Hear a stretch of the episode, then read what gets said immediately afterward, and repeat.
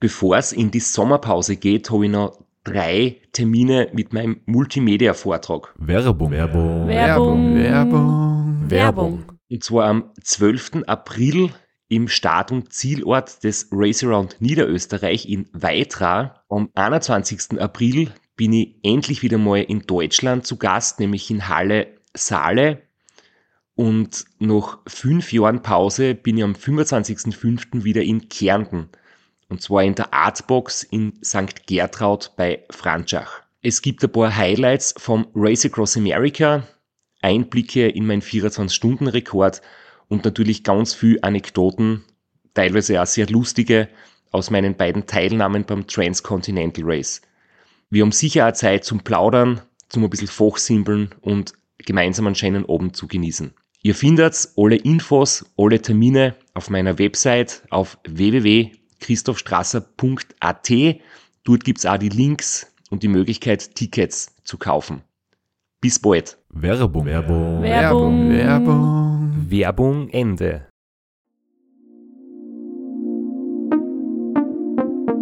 Podcastwerkstatt. Herzlich willkommen bei Sitzfleisch Dem Ultracycling Podcast mit Christoph Strasser. und Florian Kraschitzer.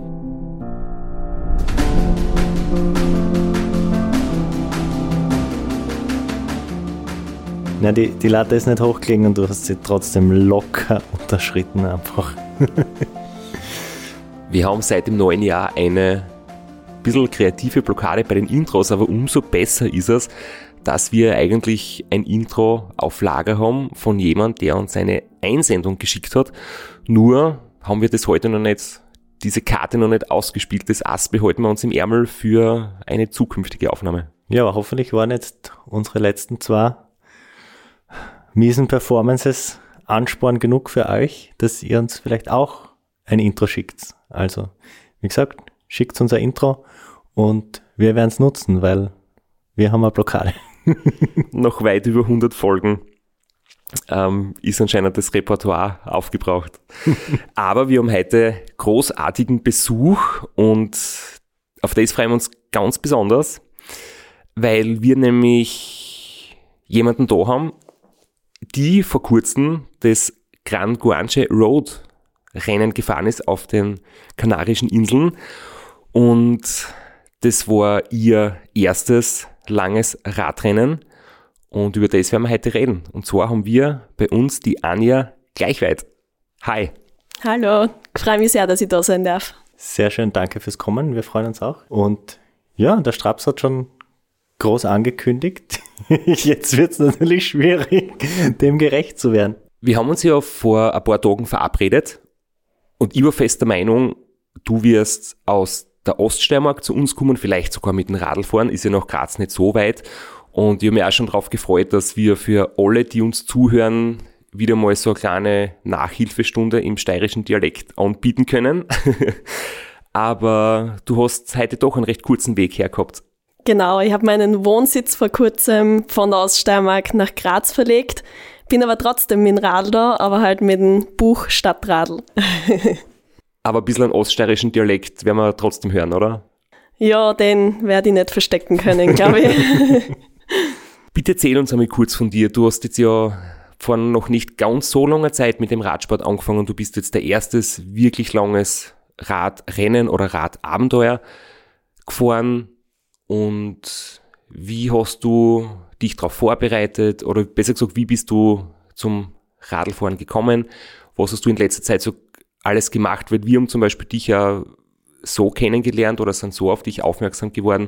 Du bist ja bei der 24-Stunden-Challenge in Keindorf dabei. Ähm, du bist dort Mitarbeiterin oder Mitveranstalterin oder bemühst dich einfach, das bekannt zu machen.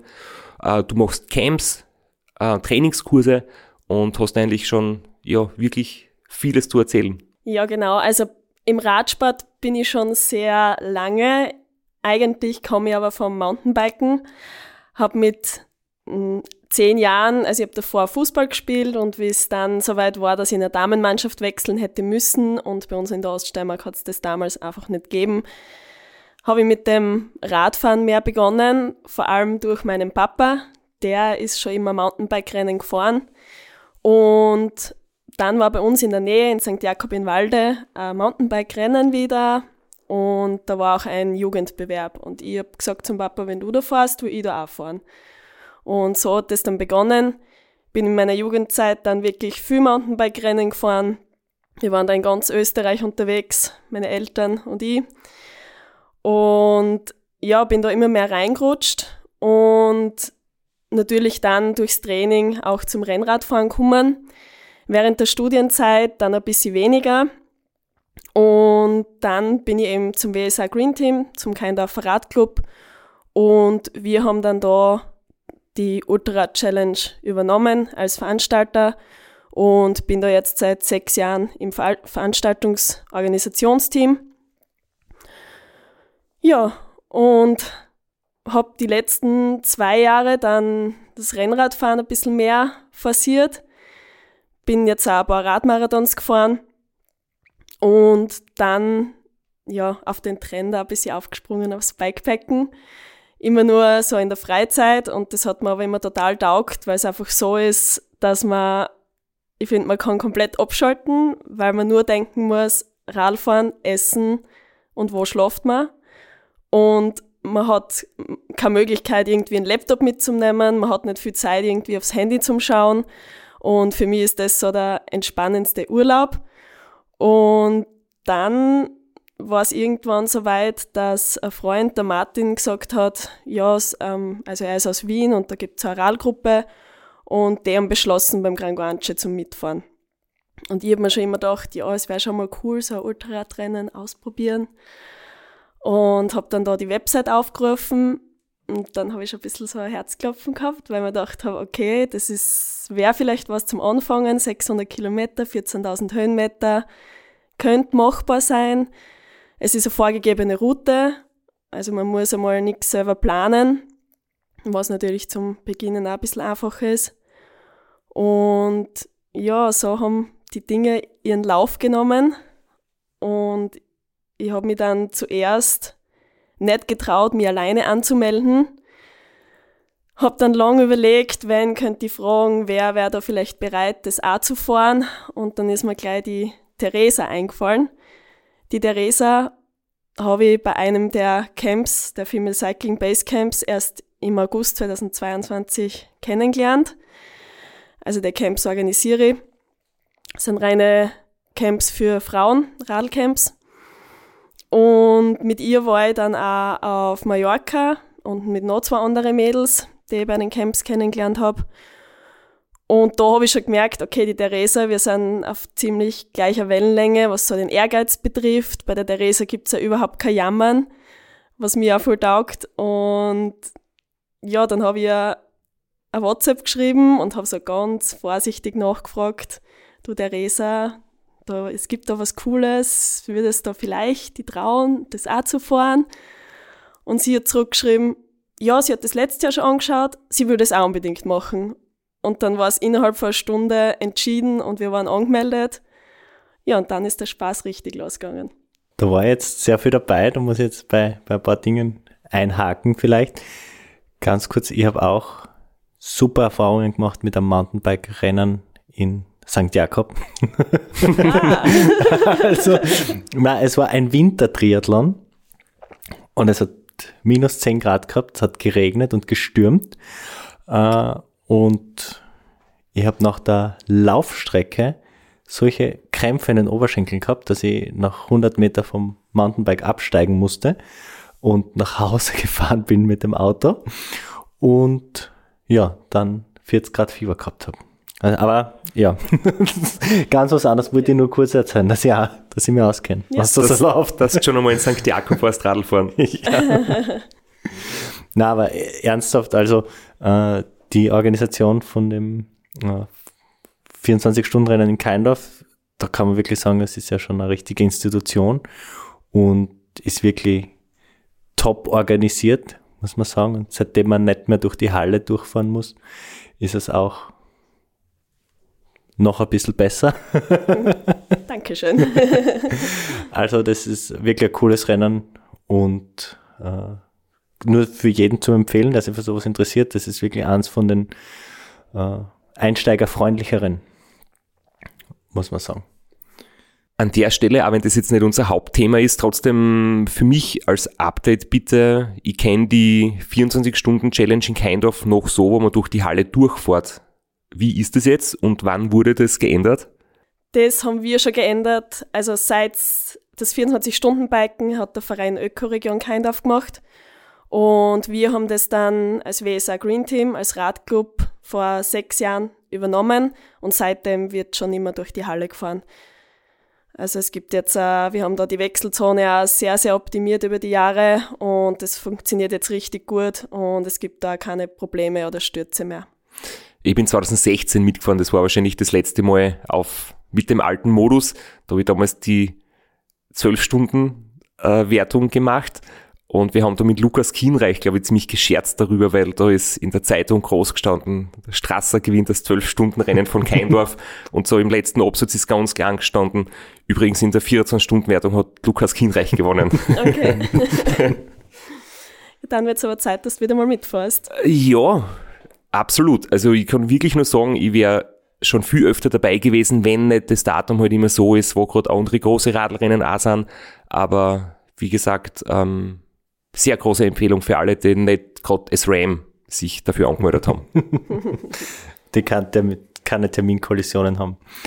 Und du hast auch angesprochen, deine, deine Radsportcamps speziell für Frauen. Also wir versuchen ja immer wieder äh, motivierte Damen für uns in den Podcast zu bekommen und immer, wenn wir dann eine Dame da haben, äh, sind die immer irgendwie engagiert und versucht, Frauen in den Radsport zu bringen? Was, was ist deine Motivation für diese Frauencamps?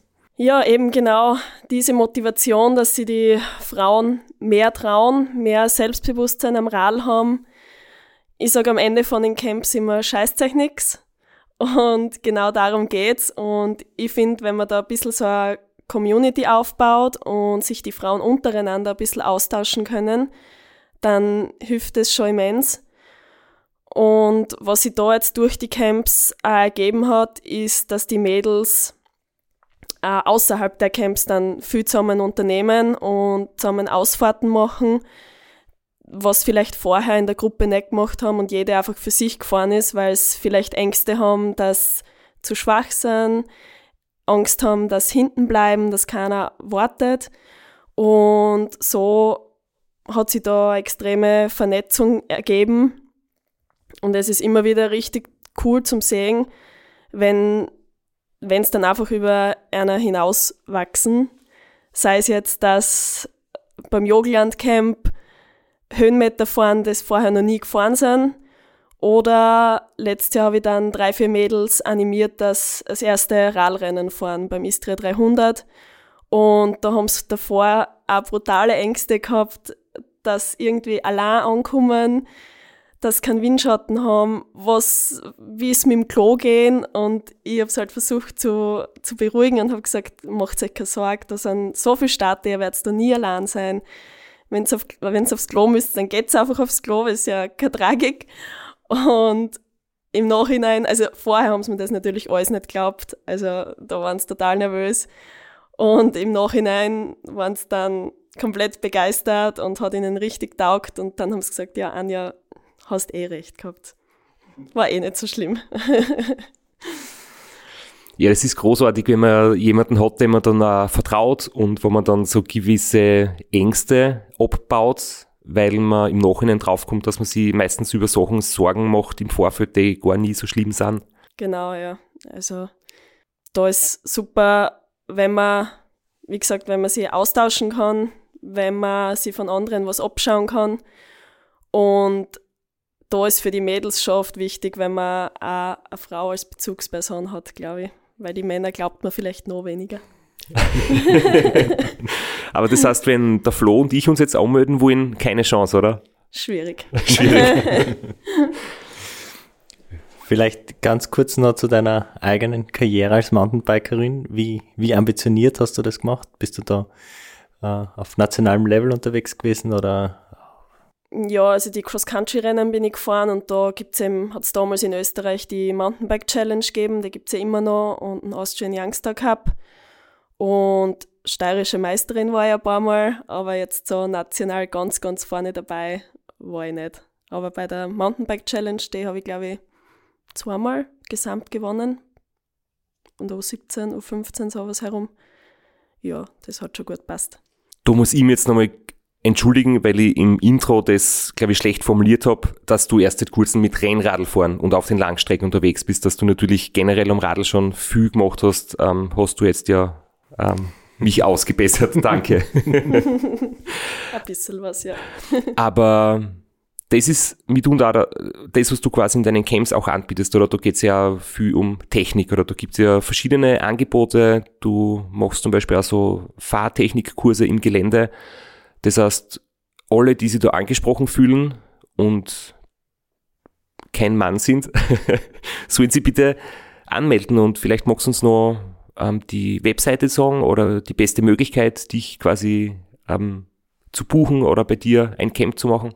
Ja, also am besten auf der Website vorbeischauen, auf der femalecyclingbase.at oder auf Instagram folgen, auch unter femalecyclingbase. Wir hatten schon mal die Jana da, mit der haben wir über das Grangoanche Gravel geredet und du bist jetzt die Road-Version gefahren. Vielleicht möchtest du uns ganz kurz die Eckdaten äh, sagen von dem Rennen. Ja, die Jana, muss ich noch kurz dazu sagen, ist eh eines meiner größten Vorbilder. Also ihren Film habe ich, glaube ich, schon dreimal gesehen und sie hat mir dann auch ganz viele Tipps fürs Granguanche gegeben über Insta, also das war voll lieb. Ähm, die Road-Version vom Granguanche ist 600, 620 Kilometer und rund 14.000 Höhenmeter und es geht da über alle Kanarischen Inseln und zwischen den Inseln muss man mit der Fähre weiterfahren. Und da ist man halt insofern eingeschränkt, dass es nur bestimmte Zeiten gibt, zu denen die Fähren fahren. Und wenn, man muss sich da halt ein bisschen einen Plan machen und wenn man die Fähre verpasst, kann es passieren, dass man halt lange auf die nächste warten muss und dass man sein Ziel, seine Zielzeit dann nicht unbedingt erreicht. Und das macht es ein bisschen aus. Schraps ist nicht der größte Fernfan. Doch, doch, ich schon, aber die hinter dir nicht mehr. Ich habe aber zu den Regeln trotzdem noch ein paar Fragen, weil es irgendwie mir so erscheint, als wäre es eine Kombination irgendwie aus äh, teilweise Etappenrennen, teilweise Ultrarennen, teilweise Marathon, aber doch unsupported. Aber soweit ich weiß, Windschattenfahren ist nicht verboten. Also das ist im Gegensatz zu den meisten anderen erlaubt. Stimmt das so? Genau, genau. Ja. Also man darf Windschatten fahren, man darf auch nebeneinander im Team quasi fahren. Es ist alles ein bisschen, bisschen lockerer. Man kann es vielleicht auch einsteigerfreundlich nennen. Genau, würde ich sagen, ja. Und wie ist es dann? Ich habe mir das nämlich immer vorgestellt, man, man gibt Gas, man bemüht sich, man will so schnell wie möglich sein, man schüttelt andere ab und dann hat man eine Insel geschafft und dann sitzt du im Hafen und wartest halt vielleicht 20 Minuten, vielleicht zwei Stunden, vielleicht vier Stunden auf die Fähre und im Endeffekt sind die, die was quasi langsamer und energieschonender fahren und dann gerade noch pünktlich kommen, viel intelligenter, weil es natürlich halt weniger Kraft verbrauchen und du die quasi schnell fahrend verausgabst und dann die Zeit trotzdem nicht gut gemacht hast.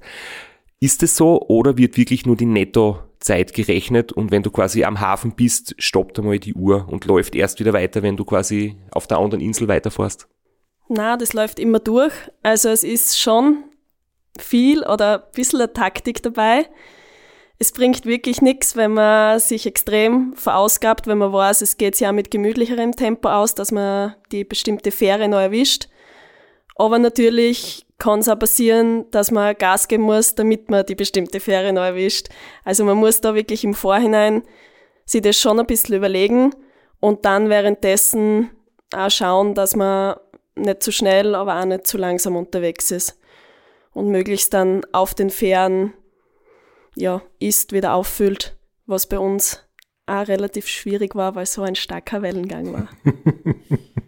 Vielleicht kannst du ganz kurz umreißen, also wie viele Fährenfahrten sind und wie lang dauern die und was sind so die Fährzeiten? Weil soweit ich das im Blick habe, gibt es äh, ein paar Fähren, die sind nur ganz kurz, die fahren dafür recht oft und dann gibt es Fähren, die sind sehr lang unterwegs, die fahren dann aber nur zweimal am Tag, oder?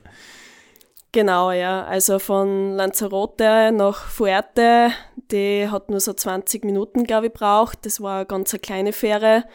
Die anderen sind alle ein bisschen länger gefahren. Also, ich glaube, eine Stunde, teilweise sogar länger. Und dort dann nur wenige Zeiten gegeben, ja. Also auf Gran Canaria haben wir zum Beispiel, war die letzte dann um 18 Uhr und da haben wir einen ziemlichen Stress gekriegt. Also das war dann ein bisschen das Thema, dass wir schneller fahren haben müssen. Es ist wie bei einer Ampel, oder? Wenn du auf eine rote Ampel hinfährst, fährst so langsam, dass du im Idealfall, wenn es grün ist, genau dort bist und du sprintest nicht zur roten Ampel und stehst dann. Oder wenn es schon grün blinkt, weißt du, musst jetzt nicht richtig Gas geben. ja, genau, genau. Und das haben wir auf Gran Canaria gemerkt. Und also wir haben genau gewusst, wenn wir um 18 Uhr die Fähre nicht erwischen, dann ist unser Ziel, unter drei Tagen zu bleiben. Dann ja, ist das verloren. Und wir waren dann auf einer Höhe, ich glaube, ich habe am, am Radcomputer drauf gehabt, so 900 Meter. Und wir haben gewusst, es muss jetzt einmal runtergehen, das gibt's nicht. Wir haben schon die Höhenmeter auch beisammen. Und dann haben wir gewusst, das wird knapp, das wird super knapp und sind um jede Kurve gefahren und dann ist wieder ein bisschen runtergegangen und wieder ein kleiner Gegenanstieg rauf. Um die Kurve gefahren, gesehen, okay, runter, wieder rauf. Und da habe ich dann schon ein bisschen geflucht, da habe ich zu der Racer gesagt, das gibt's nicht, wir müssen einmal Höhe verlieren, wir müssen runter auf Null, weil wir müssen zum Meer runter. Und dann ist endlich die lange Abfahrt gekommen und da haben wir es auch ziemlich dann laufen lassen und haben es dann wirklich irgendwie noch zu der 18 Uhr Fähre geschafft. Also ich weiß nicht, wie wir da die Energiereserven noch aufgebracht haben, weil das war, da sind wir um, weiß ich nicht, um 6 Uhr ist, glaube ich, die Fähre gegangen.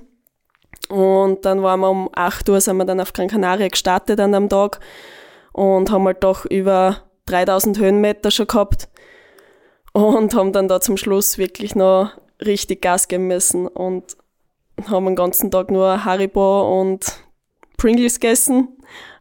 Und dann war das, das sehr spannend. Das ist einmal eine gute Ernährungsstrategie zumindest. Ja, es war super. und ja, war sehr spannend zum sehen, was man da dann aus dem Körper noch rausquetschen kann, wenn es um was geht. Wollte ich auch gerade fragen. Ja. Vielleicht noch kurz vorm Rennen. Also, äh, ich war schon, war schon mal auf den Kanaren.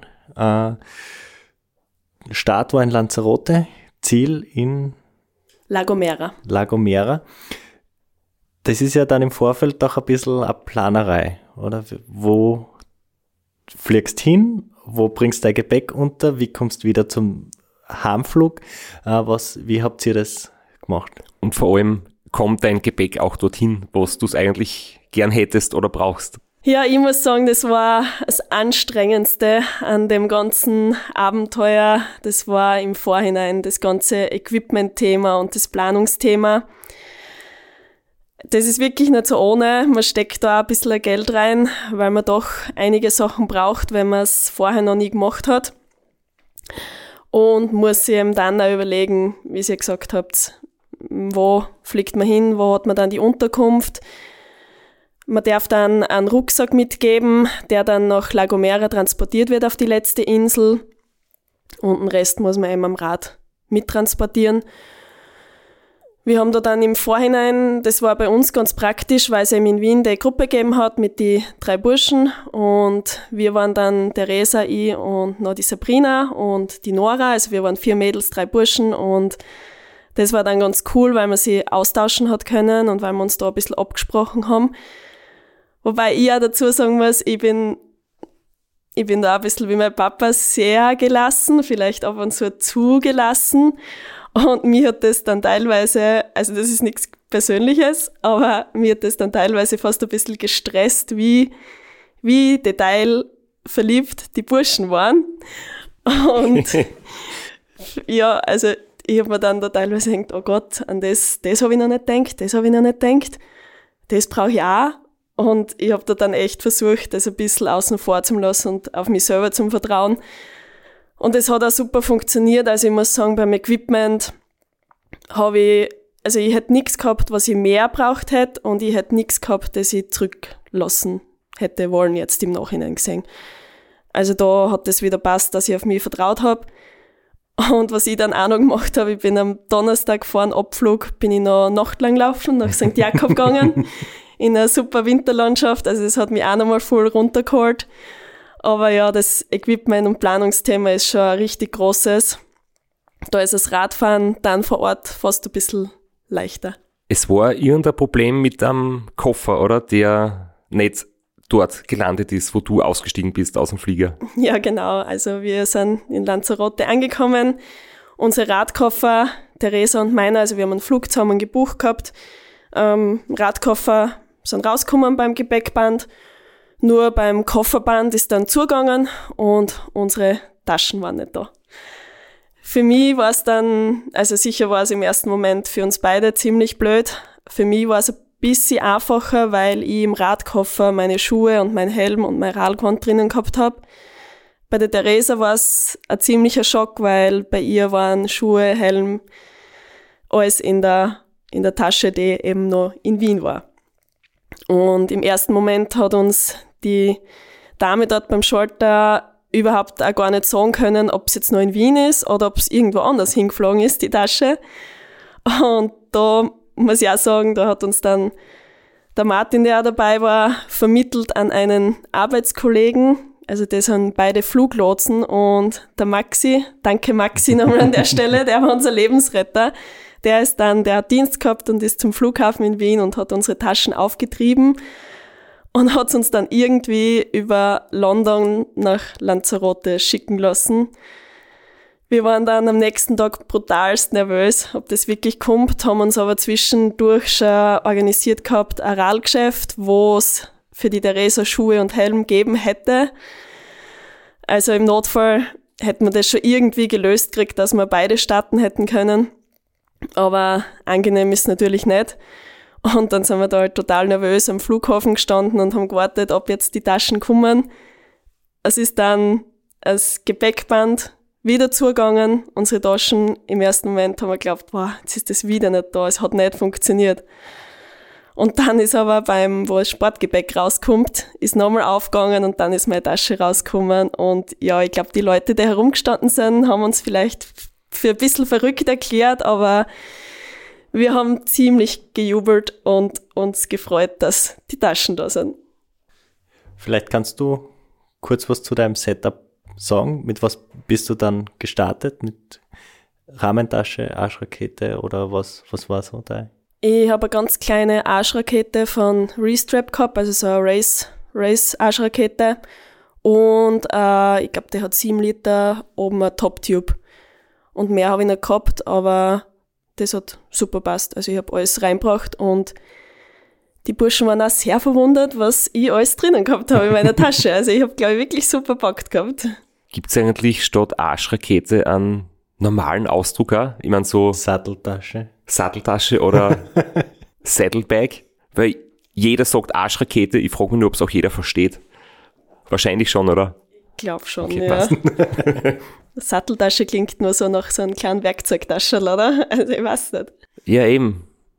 Deswegen ist einfach Arschrakete, wir bestimmen das heute, das ist der Der offizielle Ausdruck. gültige Fachausdruck. Passt. Werbung. Werbung. Werbung. Werbung. Werbung. Flo, bist du auch schon so aufgeregt, wenn du an den April denkst? Jedenfalls, äh, wenn du das gleiche meinst wie ich, dann bin ich schon sehr voller freudiger Erwartung. Voriges Jahr haben wir erstmals einen Live-Podcast gehabt und weil das einfach so ein super schöner Abend war, werden wir das wiederholen. Und zwar dieses Mal im Zuge des Neusiedlersee Radmarathons in Mörbisch. Ja, und zwar werden wir uns am Freitag, dem 19.04. im Strandhaus Mörbisch die Ehre geben und mit einem unglaublichen Überraschungsgast äh, einen Live-Podcast aufnehmen. Also allein schon wegen dem Gast bin ich so nervös. Ich hoffe, dass du nicht dich ins Publikum setzt äh, und zuhören willst, aber ich muss sagen, der, der Gast ist wirklich grandios und ich würde sagen, wir huchen einfach einmal, was er zu dem Ganzen sagt. Hallo, Johnny Holland hier. Heute stehe ich natürlich wieder am Start beim Neusiedlersee Radmarathon. Immer ein Highlight des Jahres. Nebenbei bin ich auch live beim Podcast beim Neusiedler Radmarathon. Es wird mich natürlich riesig freuen, wenn ihr live dabei seid und dass wir vielleicht kurz über ein paar Höhepunkte aus meiner Karriere reden können. Sehen wir uns dann.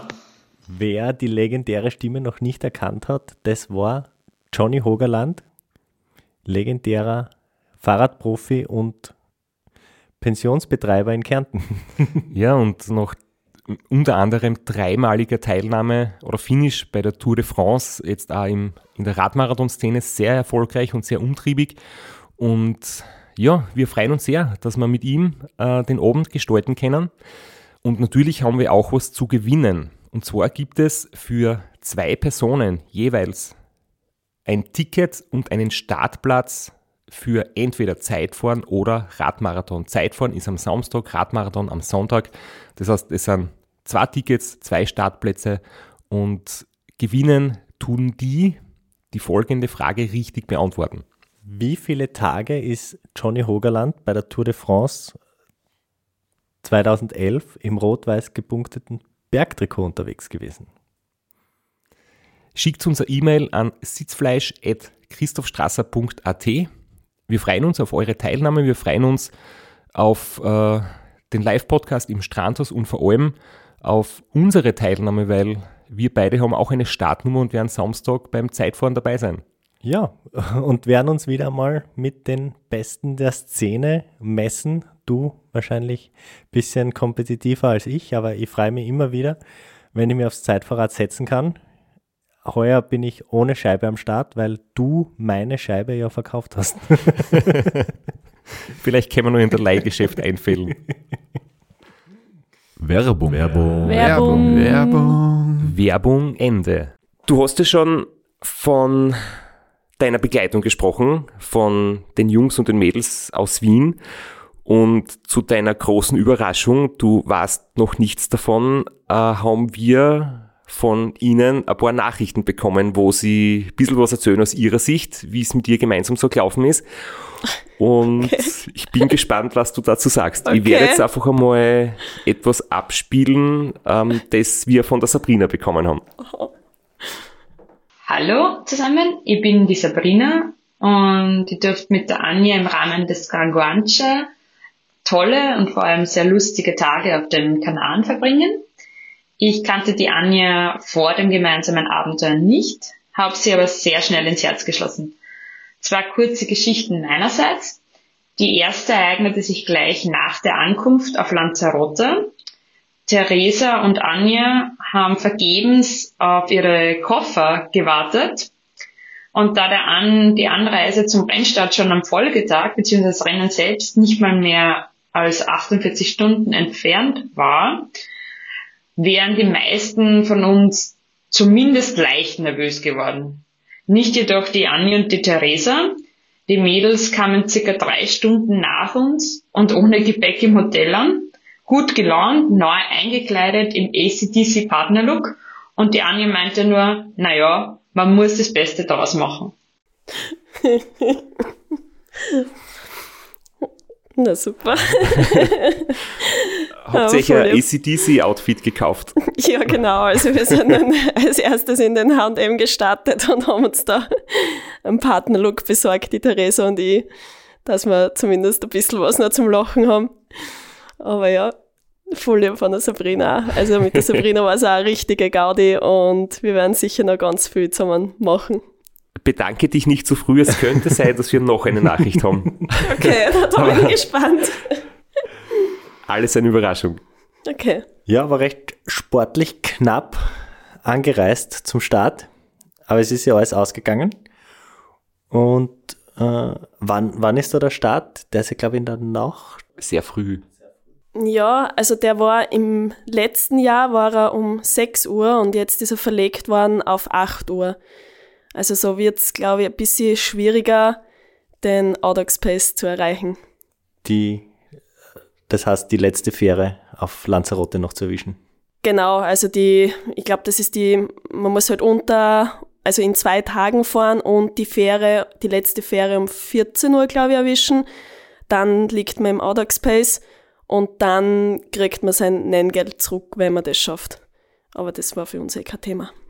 Da kriegt man sein Nenngeld zurück. Okay. Ähm, das sind sozusagen so gibt es drei vorgerechnete Geschwindigkeiten. Habe ich das richtig gelesen auf der Website, dass man quasi, wenn man so und so schnell ist, diese Fähre erwischt und dann theoretisch zu dieser Uhrzeit auf der letzten Insel landet und dann halt noch die kleine Insel La Gomera am Ende zu fahren hat und da gibt es jetzt so vorgerechnete Routen oder Zeitpläne irgendwie. Genau, da gibt es so, ja, das rechnet der Veranstalter vor, welche Geschwindigkeit dass man circa fahren muss und dann erwischt man die und die Fähre und dann schafft man es zum Beispiel unter drei Tagen oder länger oder kürzer. Das heißt, wenn man um 8 in der Früh startet, ist wichtig, noch ein gutes Abendessen zu sich zu nehmen. Genau, ja. Und wie es ist für, für Sportler gehört, natürlich nur das Gesündeste und das Beste. Ich drücke jetzt noch einmal auf Play, wir haben da nämlich noch eine Nachricht. Das habe ich mir schon gedacht, ja, dass jetzt was kommt. Hallo, ich bin's damit die Sabrina. Die zweite Anekdote ist von unserem letzten gemeinsamen Abend. Ähm, wir waren Pizza essen und nach der Hauptspeise gab es natürlich für uns alle Nachspeise. Bei Anjas Bestellung von Beato Delizie, Teig mit Nutella, gab es sofort einen skeptischen Blick vom Kellner mit dem Kommentar, dass er nicht glaubt, dass sie das nach einer Pizza aufessen wird. Anja nickte nur und meinte anschließend zu uns in ihrem Steirer Dialekt, er soll es einmal bringen. Tatsächlich kam ein Suppenteller voll mit frittierten Teigbällchen, getränkt in Nutella und Schlagobers.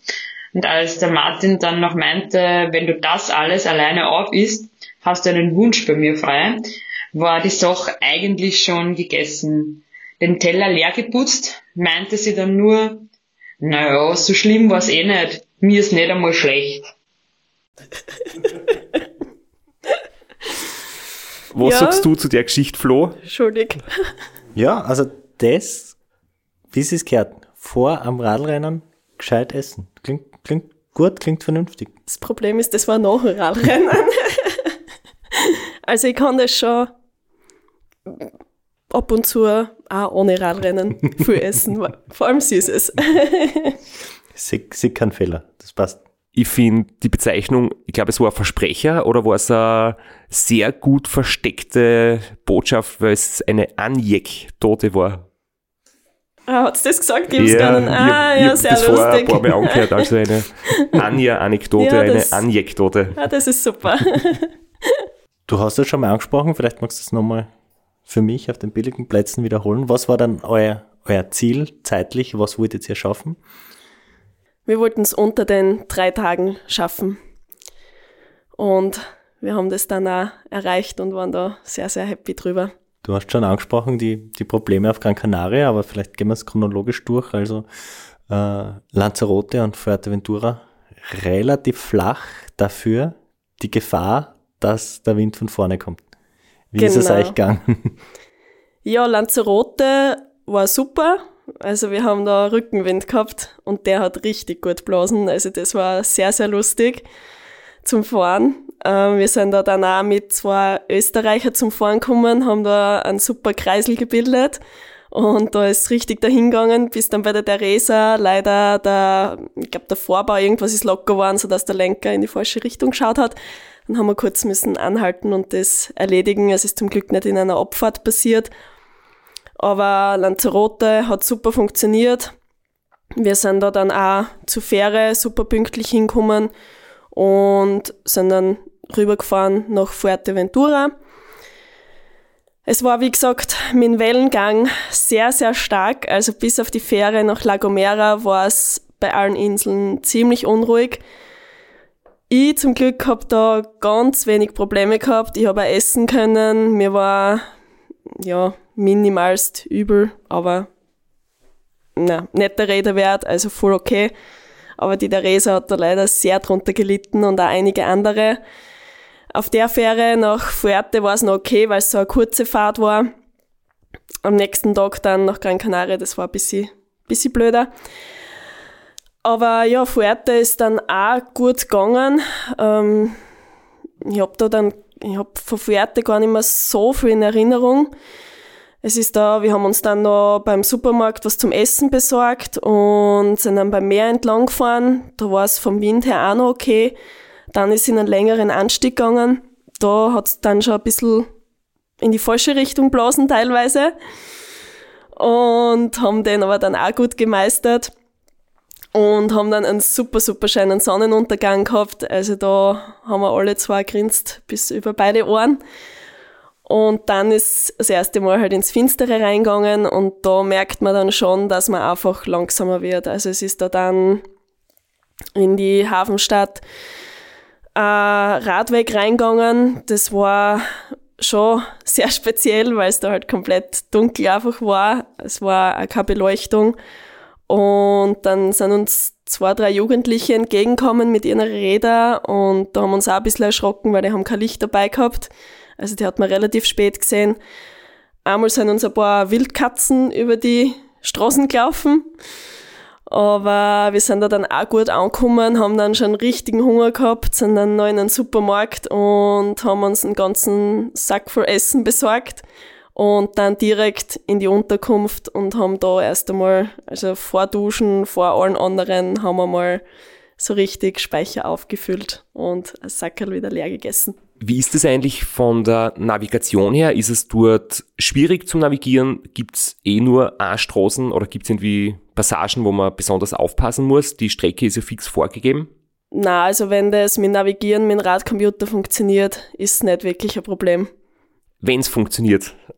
Ähm, wir haben da wieder eine Nachricht bekommen aus deiner Gruppe. Darf ich Gruppe sagen? Ja, aus deinem, sicher. Ja, genau. Aus deinem Freundes- und Kollegenkreis. Und das hören wir uns jetzt kurz an. Hi, ich bin Roman Nagilla vom Vienna International Cycling Club und ebenfalls Granguanche Teilnehmer und Finisher und Teil der Vienna Boys and Girls, die mit Anja dieses Abenteuer in Angriff genommen haben.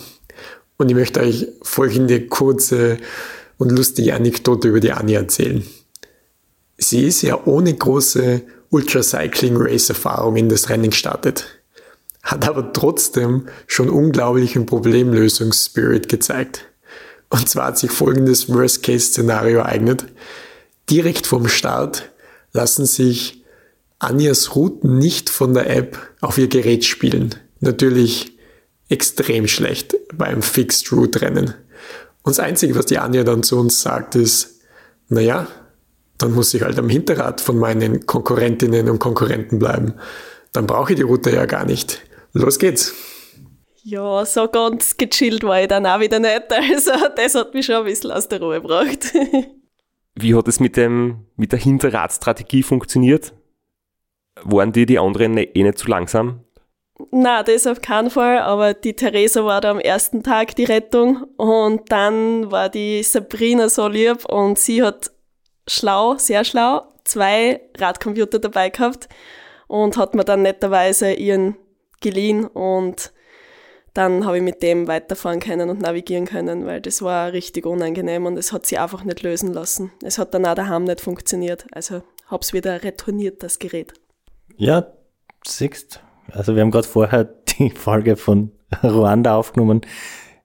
Ich hätte auch fast einen zweiten braucht, aber Gott sei Dank konnten wir das lösen. Aber ich habe keinen zweiten mitgehabt. Das ist, der Straps war so clever beim Transcontinental und hat ein Backup dabei gehabt. Na, ich, hab's, ich hab nur zwei Handys mitgehabt, aber nicht zwei Garmins.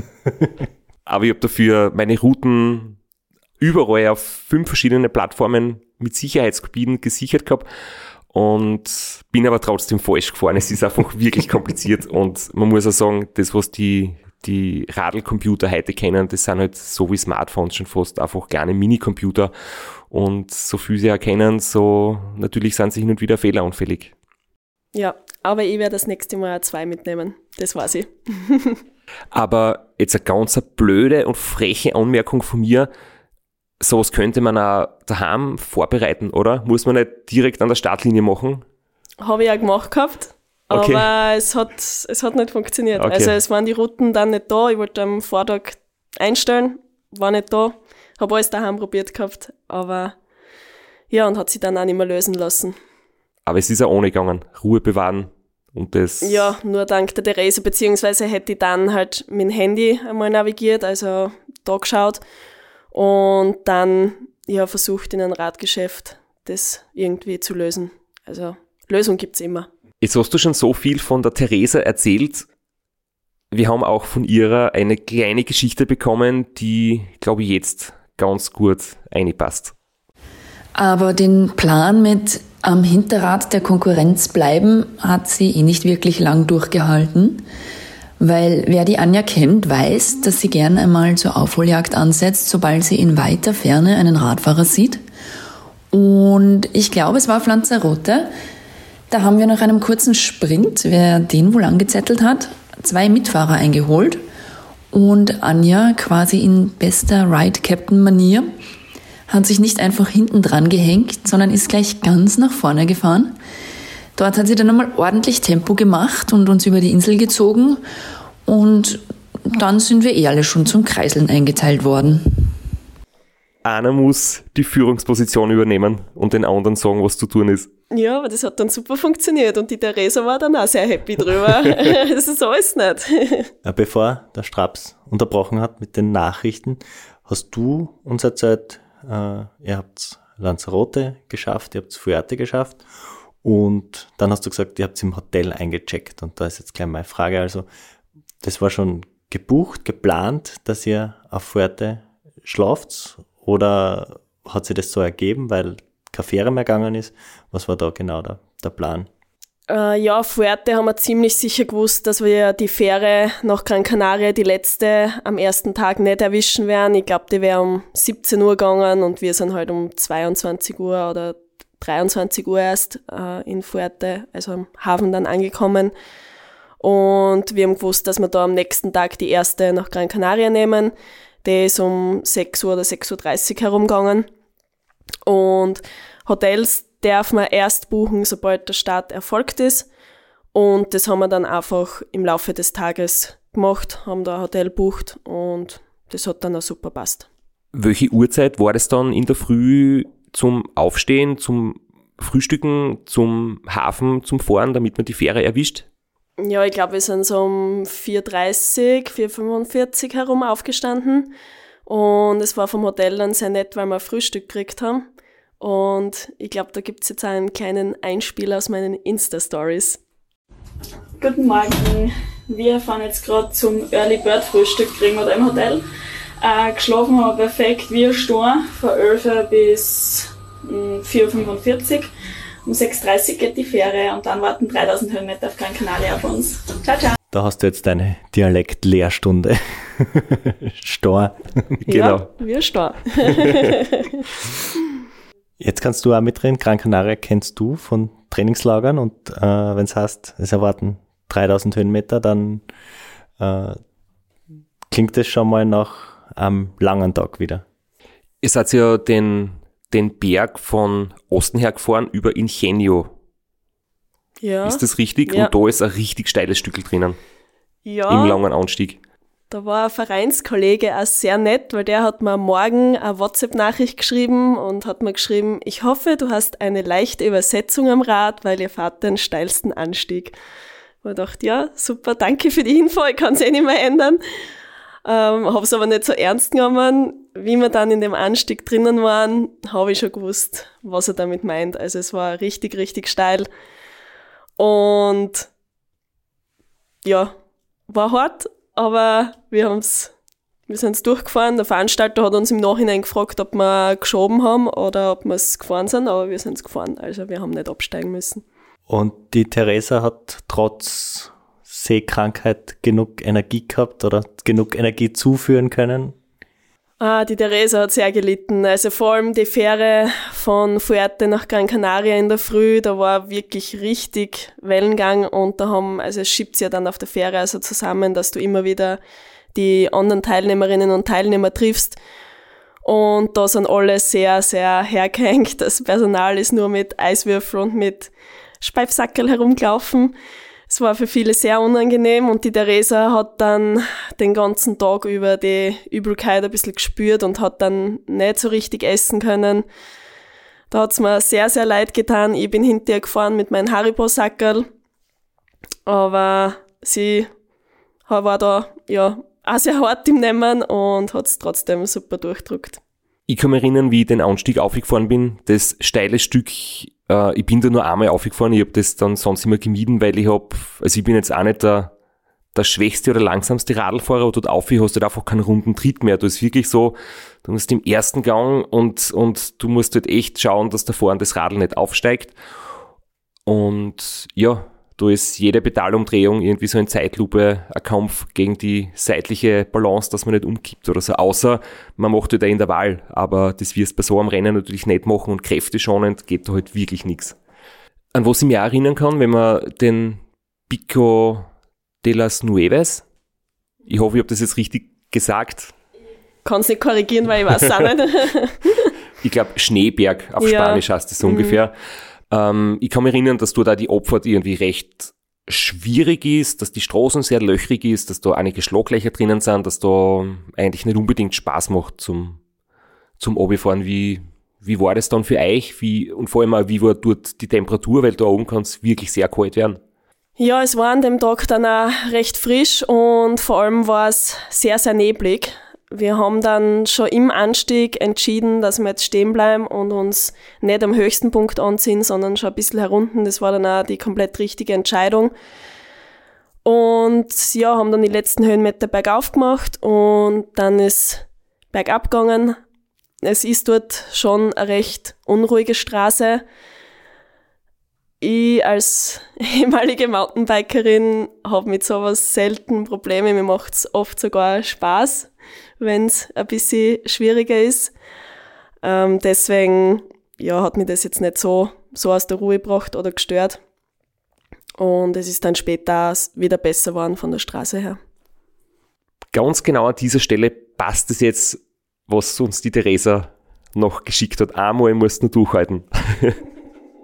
Die Anja ist bergauf ja schon unglaublich schnell, aber bergab vor allem technisch ein Wahnsinn und lässt da regelmäßig zahlreiche Mitfahrer stehen. Also somit die Downhill Queen unserer Vienna Crew. Wobei, das darf ich ja glaube ich eh nicht sagen, weil als Steirerin hört sie das gar nicht gern. Ihre Abfahrkünste hat sie unter anderem in Gran Canaria gezeigt. Da haben wir anfangs eine sehr nette Gruppe erwischt, mit denen haben wir dann eine Zeit lang am ersten Anstieg geplaudert, das war eine super Abwechslung, aber bei kürzeren Bergabstücken ging es dann halt auch im Plaudertempo weiter. Ich habe immer wieder mal Updates zur Strecke gegeben, weil die Anja war ja ohne Route unterwegs. Und wenn man dann doch viele, viele Stunden nonstop gemeinsam verbringt, versteht man sich früher oder später auch ohne viele Worte.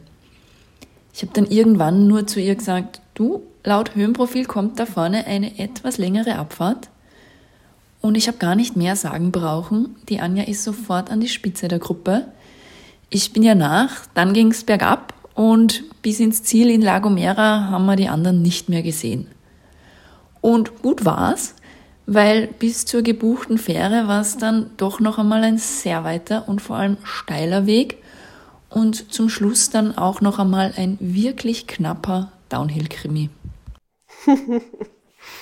Ja, das war eine sehr coole Situation. Also da haben wir uns beide, glaube ich, gefühlt, Theresa und ich, wie bei einem Radmarathon, wo wir in der Gruppe jetzt voll attackiert haben. Also da ist das letzte Stück bergauf gegangen und die Theresa hat mich angeschaut und ich habe sie angeschaut und wir haben beide gewusst, okay, jetzt fahren wir und wie wir uns dann unten umdreht haben, war es wirklich so, dass der Rest weg war. und was sie auch angesprochen hat, das hast du eh schon erzählt, es war dann richtig knapp zur nächsten Fähre. Wie knapp war's? Ja, also wir sind um 18 Uhr ist die Fähre gegangen und also eine Viertelstunde muss man mindestens immer vorher da sein, weil sonst lassen sie einen nimmer drauf auf die Fähre. Und wir sind dann so um 17.30 Uhr ins Ticket Office gepoltert vor lauter Adrenalin und Glücksgefühlen, weil wir es geschafft haben. Es haben uns äh, auf den letzten Kilometern ähm, was noch so bergauf, bergab dahingegangen ist, auch ein paar Männer noch eingeholt und die waren dann unten schon im Ticket-Office und wie wir da, also ich glaube, die hätten sie alle nicht gedacht, dass wir das noch schaffen. Und die haben sie dann alle umgedreht und ja, das war eine sehr lustige, aber sehr, sehr schöne Situation, weil wir ja, uns da beide brutal gefreut haben, dass das so funktioniert hat. Wie war dann der Plan für die nächste Nacht? Also es ist 18 Uhr, es ist Abend. Wann war's auf Teneriffa und wie war der Plan? Teneriffa durchfahren in der Nacht oder nochmal schlafen vor einem ganz großen Berg? Ja, also Teneriffa durchfahren hätten wir, hätten wir uns nicht drüber traut. Also da über den Teddy drüber, da wäre es brutal kalt gewesen, glaube ich, und auch richtig unangenehm in der Nacht. Aber, also das wären auch brutal viele Höhenmeter noch gewesen und ja, also da hätten wir uns nicht drüber traut und ich glaube, das hätte auch sicherheitstechnisch, hätte sie das nicht, hätte sie nicht auszahlt. Aber wir wollten es uns am nächsten Tag ein bisschen leichter machen und haben dann gesagt, na, wir schauen noch, dass wir zum nächsten Ort in dem Anstieg rauffahren.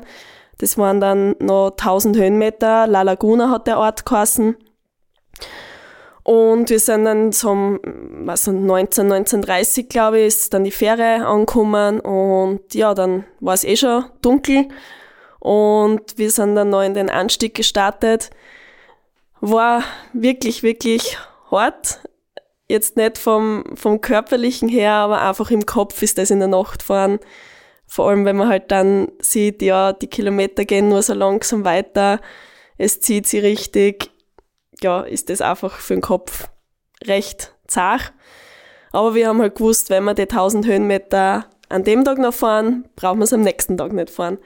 Und das war auch gut so, weil es ähm, haben dann einige, also die ja noch die spätere, oder die auch angekommen sind mit der Fähre, die haben unten genächtigt und wir haben halt dann am nächsten Tag den Vorteil gehabt, dass wir schon von 1000 Höhenmeter wegfahren haben können. Haben aber da in La Laguna dann geschlafen. Ich glaube so fünf Stunden wieder. Weißt du, ob es überhaupt welche gegeben hat, die durchgefahren sind, zum Beispiel auch Teneriffa? Oder waren die, die schnellsten, die dann schlussendlich auch die, den Sieg irgendwie ausgemacht haben, waren die da schon viel früher dort, nachmittags oder vormittags? Ja, die Herren und die Lael, die Wilcox, die haben das, also die waren ja schon viel weiter. Die sind Gran Canaria in der Nacht gefahren und das dürfte, glaube ich, auch nicht ohne gewesen sein, weil es geregnet hat. Und ja, in der Dunkelheit ist das alles nicht so lustig.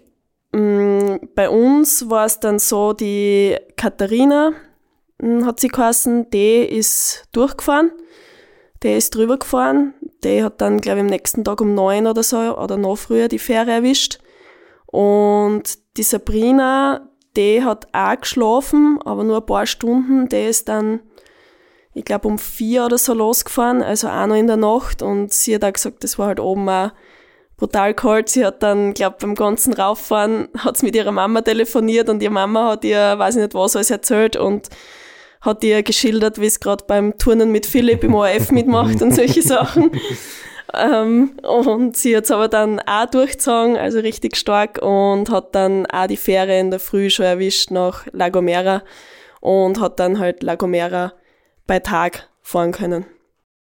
Also wir reden jetzt da von äh, Teneriffa vom Teide, vom höchsten Berg Spaniens, da kann ich jetzt auch mitreden, im Februar. Ich war mal im Juli dort, äh, eigentlich zum Surfen, aber es war kein Wind und dann haben wir gedacht, borge mal ein Rad aus und fahr den Teide. Kurz, kurz, im Juli wohlgemerkt, äh, und du fährst, es, es ist schon geil, also vor allem wenn man fit und ausgeschlafen ist, aber ich fahre da kurz, kurz los bei, auf Meereshöhe bei Null und du fährst auf 3000 Meter rauf. Und da oben hat es dann minus zwei Grad im Juli. Und dann schaust du mal, wenn du kurz, kurz bist, die Abfahrt war kein Spaß. Bin dann so, ist dann wirklich, ist voll geil, ist eine 60 Kilometer lange Abfahrt gewesen bei mir. Aber ich bin dann doch alle fünf Minuten stehen geblieben und geschaut, wie meine Finger die Bremsen bewegen, weil gespürt habe ich es nicht.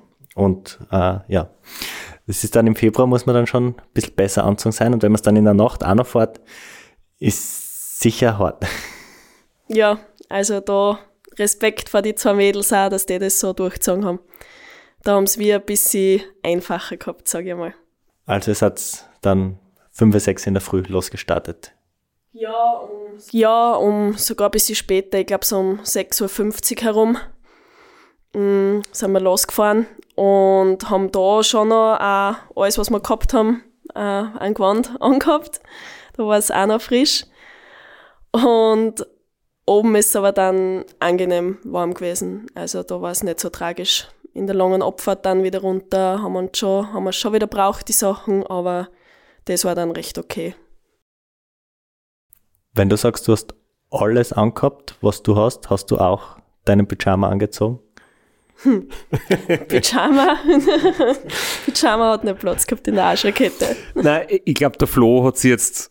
Ähm, ich habe deine Notizen gesehen. Du hast meine Notizen missverstanden, okay, weil ja. auf meinen Notizen steht nämlich die Frage, ob du, ob du einen Pyjama mitgehabt hast, weil du hast in einem von deinen Videos, das war nämlich genau in dieser Nacht, wo du quasi eingecheckt hast und du hast ein Update gegeben auf Instagram und hast erzählt, dass ihr noch gerade was zu essen gefunden habt.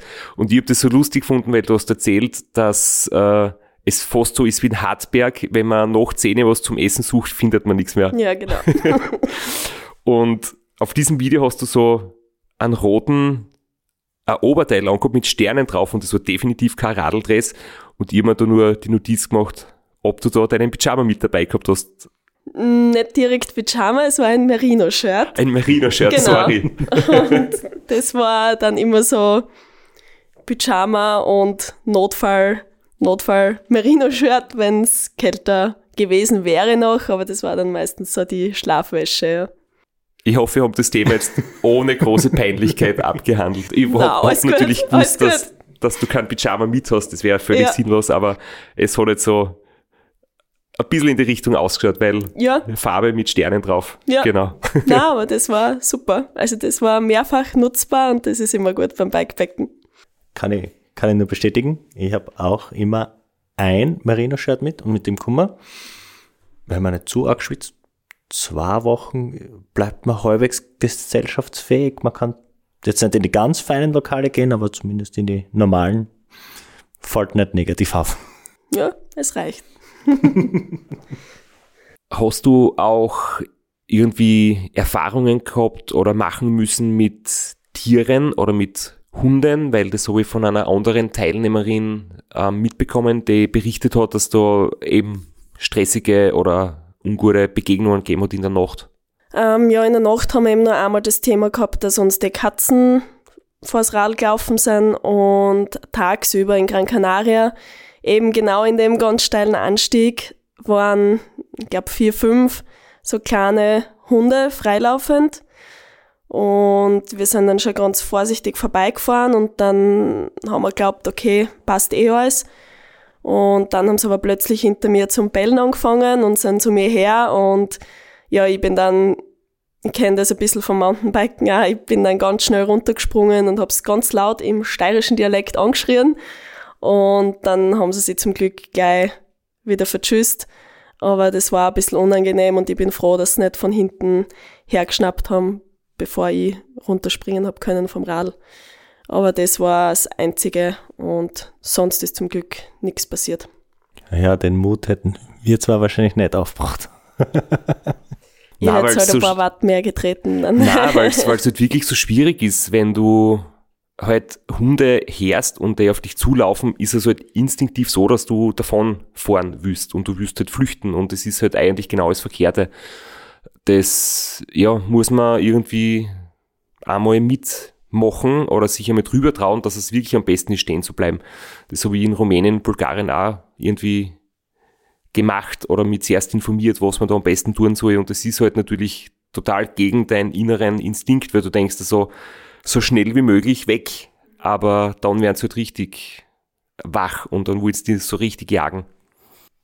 Ja, na, das, also absteigen und hinter das Rad gehen, das hat bei mir bis jetzt immer gut funktioniert. Zurück zum Sport. also vom Teide, lange Abfahrt und dann kommt man da zu diesem wahnsinnigen Tourismus-Hotspot mit 10.000 Hotelburgen. Da hätte jetzt zumindest was gefunden, wenn es was gebraucht hättet, aber ihr seid dann gleich auf die Fähre, oder? Und auf die letzte Insel dann weiter. Genau, wir wollten sie unter drei Tage schaffen und die Fähre ist sie dann lockerer ausgegangen. Wir haben noch Zeit gehabt, dass wir uns vorher was zum Essen gekauft haben und die Fernfahrt war dann auch ganz angenehm, war nicht so lang, es war nicht so ein Wellengang Und wir haben uns dann schon gefreut auf La Gomera. Wir haben gewusst, die, die Jungs und die Sabrina sind schon dort und haben natürlich ein bisschen gehofft, dass sie uns vielleicht empfangen, was sie dann auch gemacht haben. Ähm, weil auf La Gomera ist so, dass man eine Runde fährt und Start und Ziel auf der Insel ähm, im gleichen Ort sind.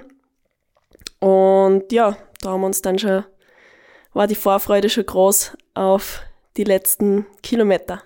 Wie war das mental, die, das im Kreis zu fahren? Es, es schaut jetzt, also ich habe da deine Zeiten vor mir liegen.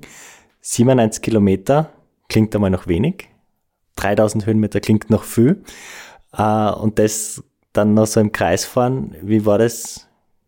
Hat dich das beflügelt, zu wissen, es ist gleich vorbei? Oder hast du gedacht, puh, 100 Kilometer ist schon noch schön lang? Und das habe ich da gar nicht so gedacht, glaube ich. Ähm, wir haben einfach geschaut, dass wir so viel wie möglich noch im, im Hellen schaffen. Ähm, die Theresa war ein paar Monate davor auf den Riffer zum Radfahren und ist dann auch mit der Fähre rübergefahren und hat sich die Runde schon angeschaut. Und ja, sie hat das schon ein bisschen einschätzen können. Und wir haben gewusst, und es war dann auch wirklich so, also auf La Gomera, wenn es da finster ist, ist wirklich richtig, richtig finster. Also das ist nicht so wie bei uns, dass an alle Ecken irgendwo ein Haus ist, eine Straßenlaterne oder ähm, die Straßenbeleuchtung da ist, sondern da ist einfach nix und da ist oft lang nix. Und da hört man nur die, die Vögel irgendwo zwitschern und man fühlt sich da wirklich wie im tiefsten Dschungel und dann war es da im Dunkeln auch noch sehr unangenehm, weil der Wind sehr stark war und auch sehr böig war. Also der ist von alle Seiten gekommen und das war dann im Kopf schon nochmal richtig, richtig zach. Von La Gomera kennt man eigentlich auch recht wenig. Das ist, glaube ich, schon eher so die Unbekannte, oder? Weil man, zumindest wenn man selbst noch nicht dort war, von den großen bekannten Kanarischen Inseln Berichte lesen kann, Routenvorschläge sich anschauen kann, Auswertungen sieht und La Gomera zumindest ich habe von der Insel noch nie was gelesen vorher.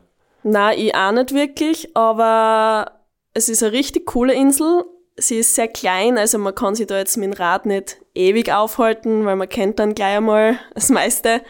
Und es ist auch so, dass man da immer zuerst, also es gibt, also von dem Ort San Sebastian, gibt's zwei Straßen, die sind beide einmal 1000 Höhenmeter und ja, dann muss man da mal zuerst drauf, bis man überhaupt irgendwo anders hinkommt.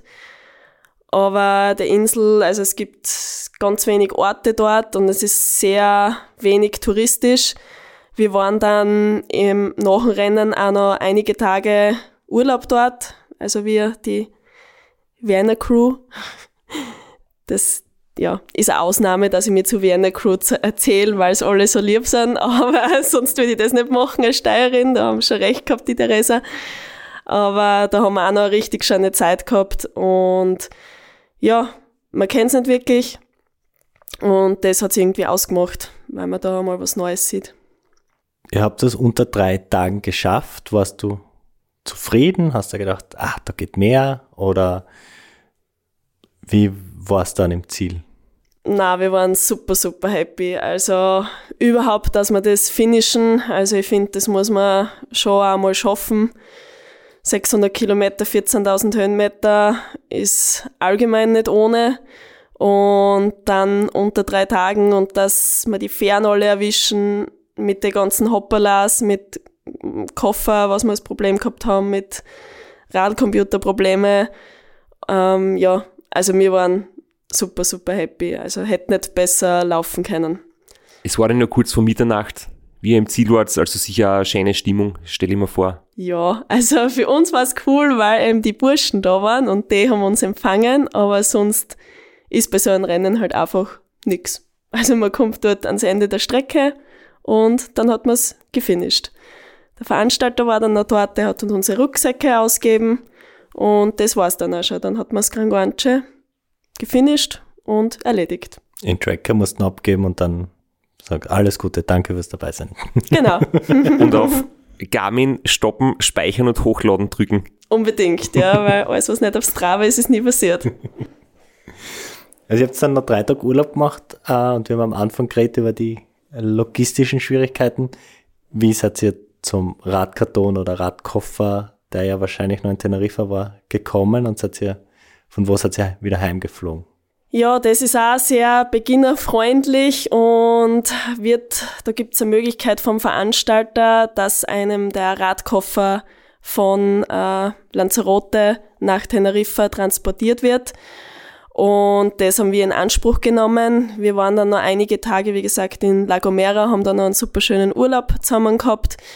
Sabrina, Theresa und ich haben eine coole Mädels-WG gehabt mit Dachterrasse, haben das sehr genossen, haben da Yoga gemacht und ja, Geburtstagskuchen ganz viel gegessen, weil sowohl Sabrina und Theresa beide Geburtstag gehabt haben in der Woche. Und danach ist für eine Nacht zurück nach Teneriffa gegangen. Dort haben wir dann unsere Räder alles eingepackt und von Teneriffa ist dann wieder per Flug nach Hause gegangen wenn du jetzt so Fazit ziehst und das alles so positiv und erfolgreich verlaufen ist und wie schaut's da aus mit so Zukunftsplänen? Das war jetzt das erste Mal ein Bikepacking für dich. Hast du das nächste irgendwie dir schon überlegt oder war's, war's das? War das genug? Wie schaut's da aus? Na, das war auf keinen Fall genug. also es ist, ich finde, es ist immer so, die Sachen oder es ist ja egal, es ist jedes Radrennen auf seine Weise richtig, richtig hart, während man dabei ist. Und ein Tag, zwei Tage danach, also so ist bei mir halt oft, denke ich mir, war nie wieder, das war so hart. Und dann vergeht vielleicht eine Woche und dann denke ich mir, boah, das war so, so cool, ich melde mich gleich wieder für nächstes Jahr an. Und so war es auch da. Und ja, ich möchte in der Richtung sicher wieder was machen heuer wird es sich nicht mehr ausgehen, dann mache ich aber andere. Äh, ja, der Ötzi steht noch am Plan, also eher ein bisschen was Längeres, aber äh, direkt ein Bikepacking-Rennen habe ich jetzt heuer nicht am Schirm, aber nächstes Jahr wird sicher wieder für irgendwas passen. Wenn du schon dreimal den Film angeschaut hast von Jana Kesenheimer, die Three Peaks and In Between, hätte ich da so eine Vermutung, ja, es geistert schon sehr in meinem Kopf herum, ja. Also das wäre schon ziemlich, ziemlich cool, aber das ist schon einmal eine ganz andere Nummer. Wenn du jetzt denkst an deine Erfahrung bei dem Rennen und an die Frauen, die bei dir im Camp sind, äh, in wahrscheinlich allen Leistungsklassen, würdest du das jetzt auch Einsteigerinnen vor allem empfehlen, dieses Rennen oder würdest du sagen, ah, vielleicht gibt es noch eins, ein leichteres, ein schwereres eins dazwischen? Oder kannst du es unangeschränkt jetzt Einsteigerinnen empfehlen? Ja, also man muss schon eine gewisse Ausdauer und ein bisschen Erfahrung am Radl mitbringen, sage ich mal. Aber wenn man jetzt bei so einem Bikepacking, Ultrarennen einmal teilnehmen möchte, dann ist das sicher eine super Option weil man auch die Möglichkeit hat, das in einer Woche zu fahren. Also man muss sich da echt nicht stressen. Man kann jeden Tag eine Insel fahren, kann dann jeden Tag gemütlich schlafen gehen, wenn man das so machen will und kann das wirklich auch recht easy nehmen. Und wie gesagt, weil halt Route und so weiter vorgegeben sind, ist ein bisschen einfacher, das durchzuziehen.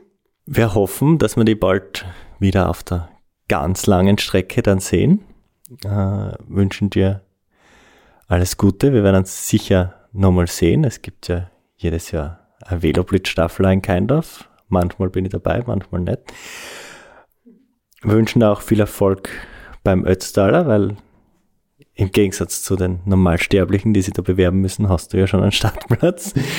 äh, vielleicht kannst du dich verabschieden von uns, indem du uns vielleicht dein Lebensmotto mitgibst. Das haben wir uns da notiert, der Straps in seinen Notizen und das finde ich sehr schön und, und auch sehr passend für unseren Podcast und das, was du uns bis jetzt da erzählt hast über dich. Ja, ich war als Kind schon immer Pippi Langstrumpf-Fan und bin das noch immer. Und die Pippi Langstrumpf hat schon immer gesagt, das habe ich noch nie zuvor versucht, also bin ich völlig sicher, dass ich es schaffe. Und nachdem gehe ich beim Radfahren auch vor und ich hoffe, das machen ganz viele andere genauso. Und wir hoffen, dass wir vielleicht viele motivieren konnten, einmal zu einem Camp bei dir zu kommen. bei dir einen Kurs zu buchen und dass du noch ganz vielen deine Freude und Inspiration weitergeben kannst und vielen noch sagst, wie schön Radlfahren sein kann. Und wir danken dir wirklich fürs Kommen und für das coole Gespräch mit dir.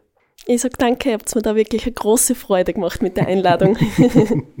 und als abschließende Überraschung, wenn jetzt da dann die Abschlussmusik kommt, hört's noch weiter. Wir haben ganz am Ende noch eine letzte kleine Überraschung versteckt.